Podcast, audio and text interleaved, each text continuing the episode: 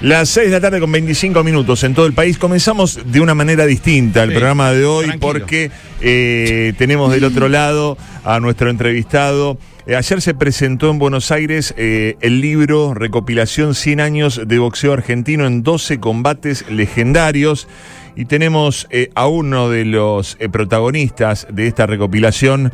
Eh, no todos los días uno puede entrevistar a un periodista de la magnitud y de los quilates de Ernesto Cherkis Vialo. Para nosotros es un privilegio, para mí en lo personal lo es, un honor realmente. Así que lo saludamos. Ernesto, un gusto conversar con usted. Sebastián Soso es mi nombre. ¿Cómo le va? ¿Qué tal, Sebastián? Buenas tardes, ¿cómo estás? Muy bien, bueno, gracias eh, por eh, este ratito, por conversar eh, bueno, sobre este libro eh, al cual usted se le asignó la responsabilidad de describir una etapa ¿no? importante del boxeo argentino. ¿Qué es lo que vamos a encontrar aquellos amantes de, de la disciplina y aquellos que, por supuesto, siempre quedan pegados con todo lo que tiene que ver con el deporte de nuestro país, Ernesto? En realidad, el- el- el- la musa inspiradora son los 100 años que parten de la histórica pelea entre Firpo y Dempsey, llevada a cabo el 14 de septiembre de 1923 en el mítico estadio del Polo Grounds. A partir de allí, el boxeo constituyó un primer este héroe que a pesar de haber caído seis veces arrojó a Dempsey desde el ring. Con las reglamentaciones actuales hubiéramos tenido un campeón mundial en la era de, de, la, de, la práctica clandestinidad del boxeo como deporte marginal a pesar de 110 mil personas en el estadio. Ese fue el hito uno. Y de ahí hacia aquí, en los últimos 100 años, el boxeo se emparentó con todas las actividades culturales de la Argentina y tuvo muchas este tuvo muchas muestras eh, épicas de héroes de sueños de, de, de conmoción, de interés, habida cuenta que el boxeo fue el deporte 2 de la hasta el advenimiento de la máquina de River Plate. Es decir, ¿qué, qué ofrece este libro escrito por Carlos Irusta, Diego Morilla y yo? Recopilar 12 peleas, 12 en 100 años, de distintas épocas, porque los periodistas que la hemos escrito pertenecemos a tres generaciones.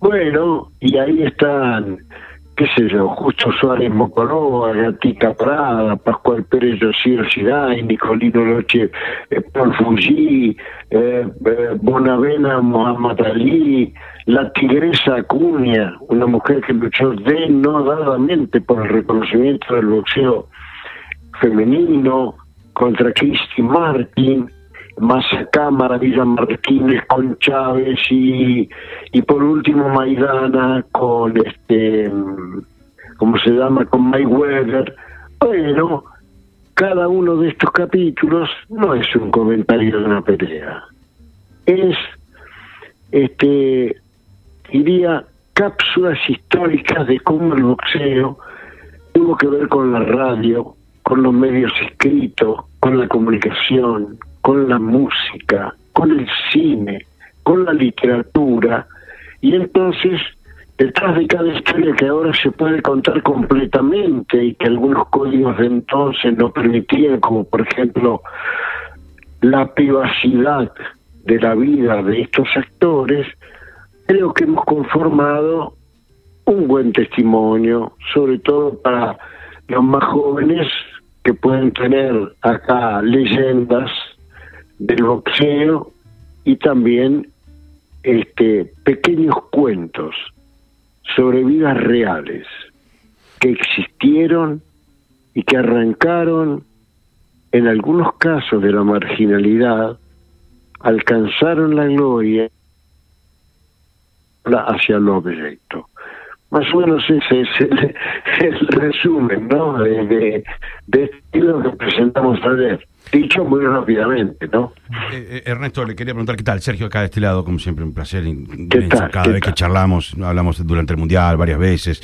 Eh, se, puede em, dividir en eras? Voy a tirar así al aire por tirar, como, como si pudiéramos decir una era casi amateur, una era posterior mucho más profesional, y, esta era hipertecnológica, posterior a de la olla. Estoy tirando en el aire, no sé cómo, cómo lo, lo pondría usted. Sí se puede. Lo que no se puede este, es hablar de, modificaciones tácticas toda vez que el boxeo es una actividad individual y humanística. Se han modificado para bien los reglamentos. Adviertan ustedes que la mayoría de estas peleas eran aquí cerrados. Claro, es verdad, Si Monzón hubiera peleado a dos rounds, Monzón hubiera sido campeón dos años más. Si Bonavena hubiera peleado con Ali a 12 rounds, la pelea terminaba en puntos. Este, eh, eh, la otra modificación reglamentaria es la intervención eh, humana de los árbitros respecto de su razonabilidad para poner fin a una pelea. En la época de Firpe Dempsey o la de Justo Suárez y Mocroa, las peleas iban a morir. Gatica peleó contra Prada, un clásico del boxeo argentino que dividió el una par entre gorilas y peronistas, con una mandíbula fracturada durante cinco rounds. Imagínense. Este, hoy eso no sería posible porque sube el médico al final de cada round. Ahora, el talento individual, a diferencia de los deportes colectivos, eso permanece incomparable. Se es bueno o se es malo, se es estilista o se es pegador, se es peleador o se es este calculador y frío. Y eso atrapa todas las épocas con perfectibilidad. No hubo un boxeador en la historia del boxeo que resistiera una CompuBox, meter todos los vídeos en una computadora para sacar el coeficiente de defensa. En los primeros tres rounds de la pelea entre Nicolino Lochi y Paul Fujice, la verdad, el 12 de diciembre de 1968 en Tokio, en los primeros nueve minutos de pelea no aparece un golpe de Fujice estando a 50 centímetros de Loche y tirando sus manos permanentemente. ¿Se da cuenta lo que le digo? Impresionante. Claro. no sé, el Oche no, no pegaba como Monzón, quiero decir, o sea, las diferencias son abismales entre uno y abismales, otro. Claro. Abismales. Este, sí, es muy interesante. Es, realmente muy interesante. Este, pero bueno, quedará para para una generación de periodistas jóvenes que se interesen por esto y también para para algunos este, cincuentones nostálgicos que han vivido parte de esta historia, ¿no? La radio primero, la televisión después, el periodismo independiente de antes, el periodismo probablemente comprometido de ahora, periodismo comprometido no solamente en el boxeo, ¿no?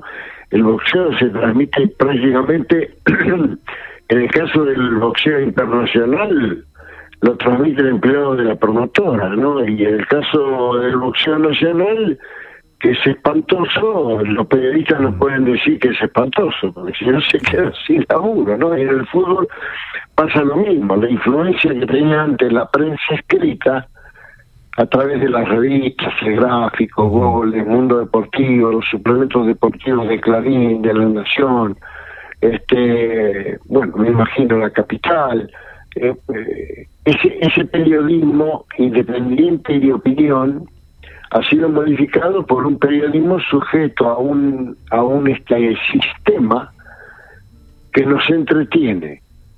Está prohibido opinar. Por eso de esas crónicas este, surgen conceptos absolutamente objetivos. No, no, no hay otros intereses más que no se cuida como se lo cuida Canero Álvarez o como se lo consagra el mejor libra por libra este que se lo a fulanito y a menganito y no, no, no, no, no era así antes. Estamos conversando con Ernesto Cherkis Diálogo, como si hiciese falta presentación. Eh, el estilo, el cuidado de las palabras, la prosapia ah. de Ernesto Cherkis Diálogo, que son una marca registrada a lo largo de su historia, de su trayectoria. Y qué difícil ubicarlo a usted, eh, Cherkis, eh, con una disciplina, con un tema deportivo. Podríamos hablar de Messi, podríamos hablar de Maradona, de Julio Rondona, de la AFA, de, los mundiales. Pero yo tengo. Yo lo enfoco, yo lo enfoco en dos acontecimientos universales en los que usted fue protagonista privilegiado, eh, Cherkis. Uno, el match del siglo que disputaron Bobby Fischer y Boris Pasky en el Campeonato Mundial de Ajedrez. Y el otro, que no quiero cerrar la nota sin preguntarle, usted estuvo presente en Zaire, en la pelea que protagonizaron Muhammad Ali con George Foreman. Eh, bueno, dos, dos eventos que marcaron la historia universal, no solamente del deporte, sino que estaban atravesadas por cuestiones políticas. Eh, yo quiero pedirle, por favor, una semblanza sobre estos acontecimientos. Lo de Fischer Spassky eh, fue sorprendente porque ingresaba a un mundo que desconocía. Por lo tanto, tenía la obligación de averiguar todo. Y tuve la enorme suerte porque en la vida el azar, la determinación y el destino están marcados por, por, una cuestión que no depende de nuestra voluntad. Yo llegué a Reykjavik, en Islandia, con la consigna de sacar tres o cuatro declaraciones de Fischer que no daba entrevistas a nadie. Incluso tenía un contrato con la revista Newsweek, por el cual se le había adelantado 20 mil dólares y no, no, no, no daba lugar este, por las partidas, por lo que estaba en juego, a hacer, este, a, a conceder minutos. Y yo, y tenía una brevísima recomendación de Quinteros, el gran maestro argentino, y con esa osadía del joven impulsado por la necesidad y el azar. Me presenté ante el manager de Bobby Fischer, un señor Kramer, y le expliqué mi situación. Y no había manera, hasta que en un momento determinado le reiteré que yo venía desde Buenos Aires y que además era muy amigo de Quinteros. Ninguna de las dos cosas eran ciertas, porque yo venía de Copenhagen, donde había peleado Monzón, y no había hablado con Quinteros. Pero la desesperación me llevó a mentirle al hombre que creyó en mi palabra y después de consultar largamente con el equipo de Fischer, me preguntó si yo sabía jugar al ping-pong. Y yo rápidamente rescaté un título universitario ping-pong de la universidad es incomprobable, no hay manera de comprobar. Aunque quiera asignarse alguna cosa que no le corresponde, diga que es campeón universitario. No hay manera de que lo descubra. Eso no se comprueba, muy bien. No se comprueba. Este, no está en Google, no no está, no había entonces internet y no está en Google ahora. De manera que logré una empatía. Probablemente mi cara de desesperación debió haber generado en el hombre cierta misericordia. Y entonces, tres horas después, nos volvimos a cruzar y me dijo, esta noche venga al hotel tal que Bobby va a nadar y después va a jugar al ping-pong y no queremos a nadie que no sea de confianza, porque hay mucho espía aquí. Recordemos plena, plena Guerra Fría. plena Guerra Fría, yo me compré un par de zapatillas, una muñequera para impresionar.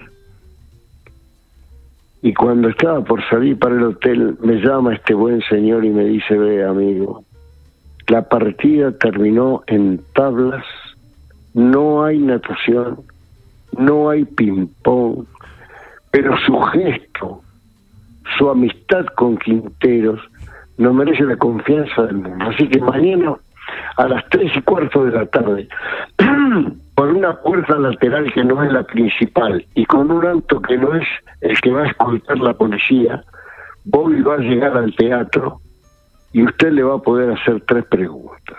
Cuando cité el fotógrafo de la Associated Press, me dijo, no, llaman como 10 periodistas que dicen que se van a sacar una foto con Bobby Fischer. El tipo estuvo en la puerta, contratado por la revista El Gráfico a través mío, llegó Bobby Fischer, tenía claro la consigna, me preguntó cuándo llegaba Quintero, le pregunté dos cositas de la partida, me quedé a ver, describí todo lo que pasó y con eso constituí mi nota. ¿Y la foto histórica, Cherkis?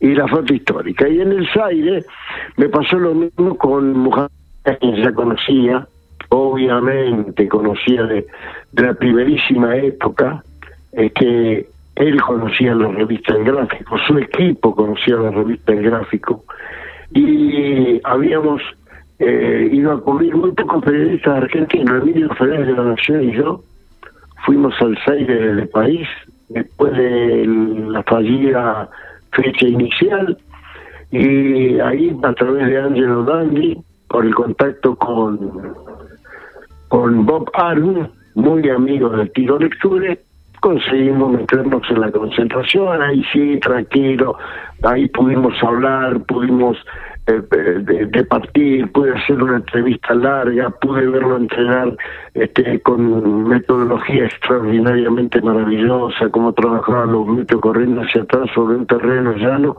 alfombrado con césped sintético, este, y fue muy amable y después nos vimos muchas veces más y estuvo en Buenos Aires en la oportunidad de los 60 años del gráfico y yo tuve el gusto de ser su anfitrión por 48 horas. Ernesto, eh, Norman Mailer en su libro El combate. Sí, ahí estaba Mailer, sí. Describe a George Foreman como por supuesto el, gran candidato a quedarse con la pelea por una cuestión de fortaleza, de juventud. Dice, cuando lo vieron en el Hotel Intercontinental al bajar del, ascensor le pareció ver un león parado. En el Hotel Intercontinental también entrevisté a Forban porque eh, no era tan difícil para la prensa de entonces alcanzar a esas figuras y mucho menos en el aire. Pero a mí no me atrajo solo la entrevista con Forman, sino con los técnicos de Foreman, que eran Sandy Sander y Archie Moore, dos figuras emblemáticas que pasaron por Buenos Aires y dejaron un recuerdo imborrable. Sobre todo el famoso este gancho al hígado de Sandy Sander que colgó a Prada sobre la segunda cuerda de la calle Buchar frente al general Perón. Y Archie Moore, que hizo peleas este a media máquina y que solo tuvo resistencia en los con mucho bife de chorizo, un buen vino tinto y algunas noches sin reloj. Cherky, yo, eh, dejaste una picando ahí, perdóname, ya te tuteo. mentiste mucho de esas. Todos tenemos una de esas en la que decimos, eh, yo sé jugar ping-pong, o yo hice esto, soy campeón universitario. ¿Tenés alguna más así memorable o, fue muy poco? ¿Fue menos de lo que uno cree? No, no, no, no. Fue mucho menos porque ese era un mundo desconocido para el gráfico, el del ajedrez.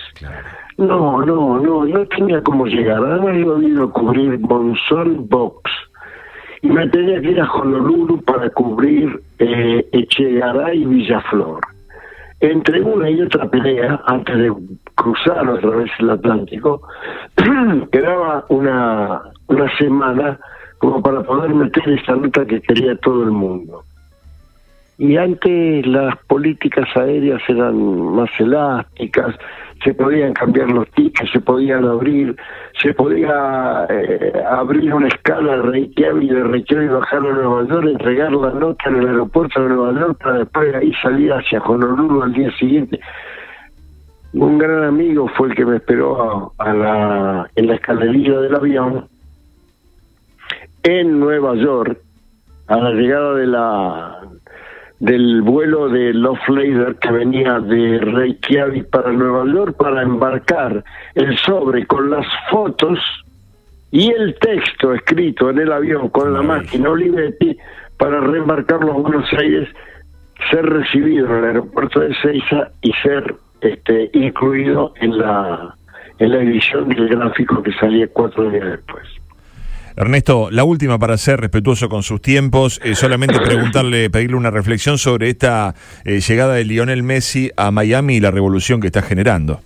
Sí, sí, sí, maravilloso, maravilloso, maravilloso. Podrá, Messi está incapaz de todo, que es capaz de lograr lo que no lograron ni Pelé, ni Craig, ni Beckenbauer, ni Sinaya, ampliar el universo de interés del fútbol americano este, del fútbol en Estados Unidos, ¿no?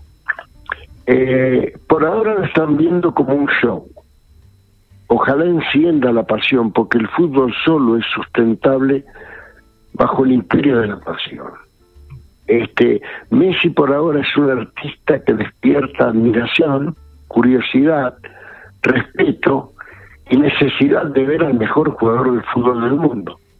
El propósito no es solamente que gane el Inter, que la gente lo vaya a ver a él, sino que la gente, no los hispanoparlantes, sino los norteamericanos, se interesen por este juego, este, pero con pasión, cosa que no es tan fácil. Eh, la latinidad tiene mucho que ver en la pasión por, por, por el deporte, por el espectáculo, por el ídolo, ellos son más hinchas de otros deportes que tienen más antigüedad y esos deportes eh, han boicoteado al fútbol de tal manera que no lo dejan usar ni la palabra este, de la génesis. Hay que usar soccer porque el fútbol es la FL, que es ese fútbol americano, con esos tipos con hombrera, que nadie sabe quiénes son, este, y esos uniformes esa tiene la exclusividad de la palabra fútbol. Y después la NBA, el hockey sobre hielo, este, el boxeo, eh, el béisbol, eh, no quieren, no quisieron, desde la época de Pelé hasta tener que repartir la torta de un cachito más.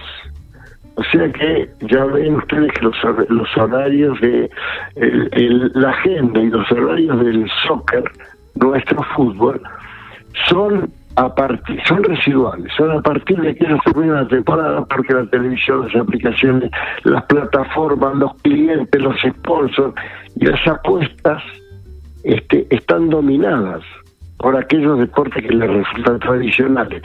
Pero Messi es capaz de lograrlo, ¿no? Messi es capaz, Messi es capaz de todo. Maestro Ernesto Cherquivialo, le agradecemos esta comunicación, la amabilidad, eh, el nivel de su de su discurso. Quiero tatuar cada frase que dijo. Eh, por supuesto que eh, es ha sido un privilegio para nosotros este rato con usted y a sabiendas también de que tiene mucho. Ojalá que sí, ojalá que sí, porque hay tantas cosas, tantas cosas para preguntarle. Tenés que venir, Tenés que, tenés que venir, Cherqui, por favor. Un fin de semana. Ojalá pueda. A ver, alguna pelea, algo, no sé. Bueno, ojalá pueda, ojalá pueda. Ojalá pueda, pero, pero telefónicamente estaré a disposición cualquier otro día con mejor voz que la voz que tengo porque estoy saliendo de una bronquitis tremenda. Por eso, eh, doble valor, sabemos que hace un esfuerzo especial para poder cumplir con nosotros eh, y le agradecemos eh, infinitamente su generosidad, maestro. Le dejamos un abrazo desde aquí, de Rosario, desde Radio Boeing. Que tengan ustedes este, muy buenas noches, muchas gracias por esta entrevista, estoy a las órdenes y que Dios nos bendiga. Igualmente usted. Bueno, así pasaba. Ernesto Cherky lo arrancamos con todo, ¿eh? Ya me dice pide, Pero qué. demasiado, demasiado, demasiado. Al margen de lo que cuenta Cherky Vialo, la vivencia, ¿no? Por la pasión, no, una cosa así. Eh, qué, qué utilización de palabras. No le hicimos contar el recursos. de tiene dos millones. estar hasta las 11 de la noche. demasiado. Joaquín Tel, eh, que fue quien consiguió la entrevista, eh, gracias y felicitaciones. No, pero es un. Eh, lo, importante es él acá. Es, es el uno. Lo rompiste mucho. Sí, ¿Este? sí. Vos sabés que le, decía a Seba. el uno, el uno. Olvídate. Le decía a Seba que fue un trabajo medio dormido porque hace bastante que lo tenía atrás y justo él, eh, Seba, el, ayer o antes de ayer me manda esto de la presentación del libro, dice estaría bueno, qué sé yo, y bueno, vamos a intentar. Y ahora me se dio. Cherkis es el único periodista vivo argentino que estuvo en eh, Zaire en la pelea de Muhammad Ali y de eh, George Borneman. No, no, y aparte que estuvo con Monzón, que estuvo con todos, con todos, partieron todos, con todos. Y lo que decía, podemos hablar de Messi, de Maradona, cuántas historias, de la AFA, de historia de la FIFA, de los que nombró. Son inagotables eh, los temas y Cherkis Vialo, que también fue oportunamente cuestionado por sus vínculos con, con algunos gobiernos, pero cuando te tira la chapa encima de sus trabajos, de sus entrevistados, de sus coberturas, te deja chiquito como un microbio. Así que, en realidad y lo comparte desde otro lugar y lo comparte desde el lugar en el que él quiere contarte las cosas que vio eh, no, el que quiere marcar. Y no le preguntamos nada de, de, Bonavena, por ejemplo. No, claro. ¿sabes qué? De, Bonavena, de Bonavena Muhammad Ali, de Bonavena. de nuevo? Eh, llámalo otra vez. Decirle que somos Estamos para un ratito más. Su discurso total y completamente lejos de la soberbia. Simplemente en, el relato iba cayendo toda la data, la información de los lugares, la gente, o sea, Pero enorme. en una época en que está todo tan informalizado en cuanto a la verbalidad, ¿no? Que hablar con, una persona como Cherky, que es eh, de un purismo eh, discursivo como pocos, eh, es una. Alguien dijo, no hay música para mis oídos, ¿no? Bueno, amigos, 7 menos 10 de la tarde en todo el país. sí, adelante, poquito. Qué grande, Cherkis. Tengo todavía en la cabeza la charla que hicieron antes de la final del Mundial. Mal. El loco describe cómo iba a ser Messi cuando levantara la copa y todavía se me pone la piel de gallina. De eso, lo vaticinó. Pude dormir gracias a él. no, pero es como que vio el futuro, realmente, ¿no? Chicos, con la nota que hicieron recién con Cherky, te dan ganas cuando lo escuchás, la serenidad que tiene y el respeto de ustedes, te dan ganas de ir hasta Buenos Aires con la radio prendida escuchando, escuchándolo hablar. Una cosa de loco. Tremendo. Y bueno, sabemos, que hay, sabemos que hay temas que son eh, microclimáticos, ¿no? Cuando hablamos de la Fórmula 1, ah, cuando hablamos de boxeo, hablamos de boxeo también. En realidad fue una excusa para hablar con Cherkis eh, de todas las vivencias, ¿no? Yo no, lo tenía en esta versión boxeo, ponele. Ah, ¿no? No, no, no, lo, no lo Aparte nos no tenía registro y me encantó. Nos une la cosa sana con Cherky. Maradona, los burros, el boxeo. Eh, y, Buenos Aires. Y Buenos Aires. y Buenos Aires. Y Buenos Aires. No, está no, con no, estaba, eh, perdón, estaba que Messi, dentro de 48 horas, luego que haga antes de un gol, mundial. levantará los brazos, vendrán sus compañeros a abrazarlo, él agradecerá a Dios e inmediatamente se pondrá frente a un palco familiar que seguramente el director de la transmisión va a ponchar porque es para ellos, para quienes está jugando, para no irse del fútbol sin obtener lo que merece. Si alguna vez ah, tremendo, como si él fuera guionista. A Brasil en el 58 y tocó a Pelé y a Diego en el 86 en México, el domingo tiene que estar y tocar al pibe Messi lo tiene que tocar y lo tiene que bendecir, porque sin Dios no hay campeón. Y los que no creen no gustan del fútbol, porque si no creen en Dios no creen en Maradona, no creen en Messi. Bueno, crean en el Mesías. Ahí está. Impresionante, la vio, la vio. Zarpado. 18.52 en toda la Argentina. Eh, decime si. Lo que lloré con la nota Cherkis, la que le hacen para el mundial. Esa fue tremenda. Pero estaba trabajando y chorreaba todas las maderas de tantas lágrimas, loco. y aparte se dio tal cual la clavó el viejo, loco. Divino. No, tremendo. Ese hombre ve el futuro. Lo vio, lo vio. Después el video que está subido en Radio Boeing ya son con las imágenes de la final pero con las palabras que él había dicho dos días antes. Es como que realmente lo vio, ¿eh? porque concuerda todo, ¿eh? Messi mirando a la tribuna y, demás. ¿eh? Hermoso. Hay un relato que también lo hemos compartido aquí, él cuando describe las diferencias entre Maradona y Messi, ¿no? y que explica por qué uno, por qué otro. Bueno, eh, un genio, un genio. Y en la época, King, cuando vos le preguntaste si muchas veces había tenido que, hacer una mentirita piadosa para obtener algún beneficio, él entraba con Revista El Gráfico, que Revista El Gráfico era ¿Usted cree, Marcelo, que hay un Maradona? Ahí está, a ver. Déjalo, déjalo. Yo creo que hay muchos. Hay por lo menos ocho, nueve Maradonas. Hay un Maradona que jugó al fútbol, hay un Maradona de que alcanzó la celebridad. Hay un Maradona hijo que murió cuando murieron sus padres, hay un Maradona padre que se reinventa cada día, hay un Maradona amigo que va recambiando amistad, hay un Maradona afectivo y hay un Maradona sublime, hay un Maradona abyecto y hay un Maradona fenomenal, hay un Maradona de frases inolvidables y hay un Maradona que cuyas frases es mejor no recordar.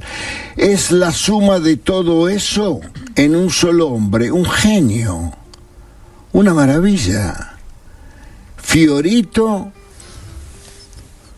y Dubai, barro y siete estrellas, canillas de oro y letrina. Maradona es el producto de todo eso y además, por las dudas que me haya olvidado de decírselo, el mejor jugador de fútbol argentino y el mejor de todas las épocas. ¿Y Messi? Messi fue el hijo de su papá y es el hijo de, también de su mamá. Es el hermano de sus hermanos. Messi es el mejor de sus compañeros. Es el mejor jugador de fútbol del mundo de la actualidad. Pero siempre estuvo en el rol lógico en el que la vida lo puso.